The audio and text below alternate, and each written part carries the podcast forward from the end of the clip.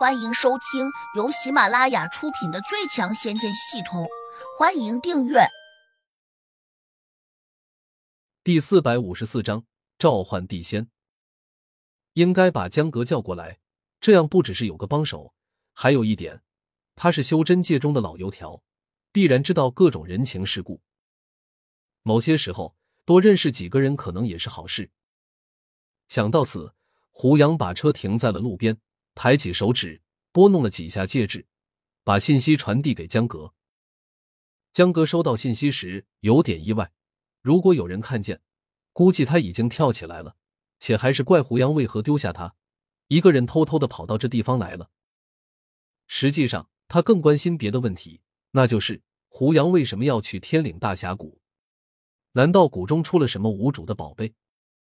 俗话说得好，无利不起早。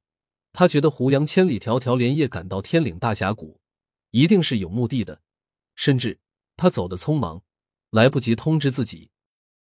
所以江哥二话不说，立刻动身。他生怕来晚了，胡杨已经把好处捞完了。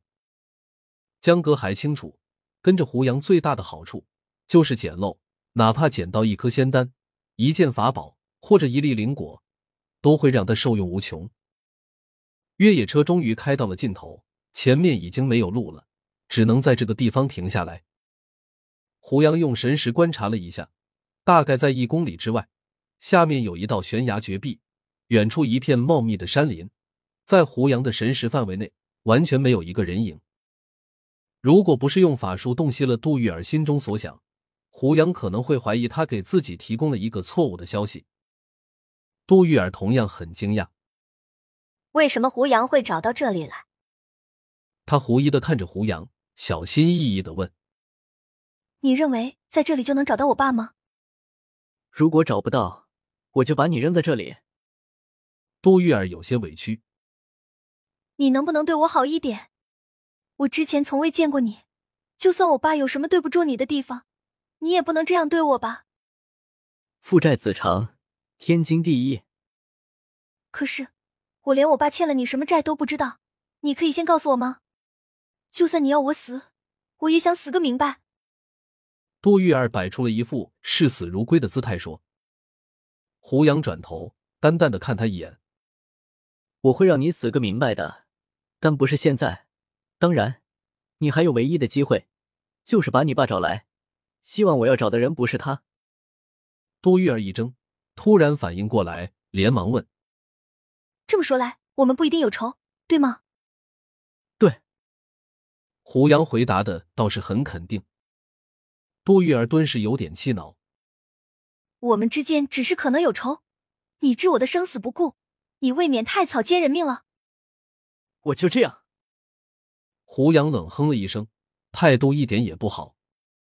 杜玉儿生气了，恨道：“我觉得你这人有问题，一点也不懂得怜香惜玉。”我杜玉儿在京都大学里面，好歹也是一朵花，你却对我没有半点想法，你是不是有生理缺陷？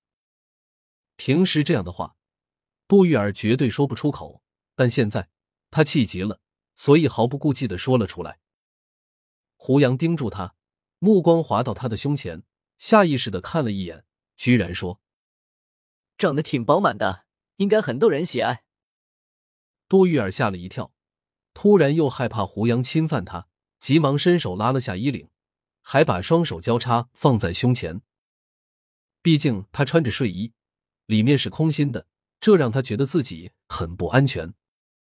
但是胡杨只是念了那么一句，却又转开了目光，还催促道：“我对你没兴趣，快点把你爸叫过来。”杜玉儿不禁有点失望，却又在心里安慰自己。眼前这个帅气的男生，不是自己不够漂亮，而是他多半有问题。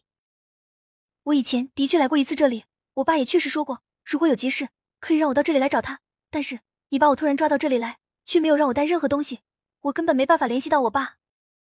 杜玉儿辩解道：“你不是说可以在这地方生一堆火，放出一缕青烟，就能把你爸找过来吗？”我几时说过？杜玉儿有点惊讶，因为她记得很清楚，自己真没有对胡杨这样说过。但胡杨却一口咬定，杜玉儿找他爸的办法就是这个。杜玉儿摇了摇头，叹息道：“虽然我不清楚你是怎么知道的，但这个办法真的过时了。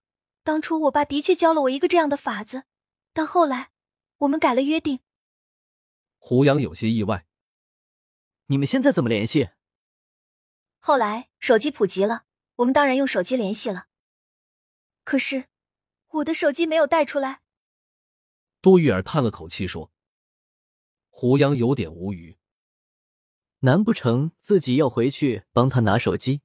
万一自己刚刚一走，杜玉儿就将他爸召唤出来，那自己岂不是中了调虎离山之计？如果带他回去京城去拿手机，那岂非又太麻烦了？而且他这么折腾来折腾去，却未必真能用手机把他爸叫过来。脑中闪过这几个念头，胡杨便只能想别的办法。当然。江阁用不了多久就会过来。他说对天岭大峡谷比较熟悉，也许他能帮自己找到杜峰。在这个时刻，胡杨没有闲着，他掐了个手诀，往地下打出一缕光芒，嘴里同时念念有词。杜玉儿好奇的看着他，心里有些诧异。他这是在做什么？他当然不知道，胡杨这是在召唤地仙。这地方应该是某个土地菩萨或者山神的管辖地，只要找到一个，他们自然就会告诉自己这里的情况。很快，只听得“噗”的一声，地下冒出一缕青烟，一个白胡子老头冒了出来。胡杨一看就清楚，这是一个土地，因为他的眼神不够犀利，和山神那种有一定武力值的地仙不一样。天灵土地看样子也是个文官，他出来之后非常惊奇的看着胡杨问。你是谁？你只是个普通的地灵，怎么会地仙召唤咒语？本集已播讲完毕，请订阅专辑，下集精彩继续。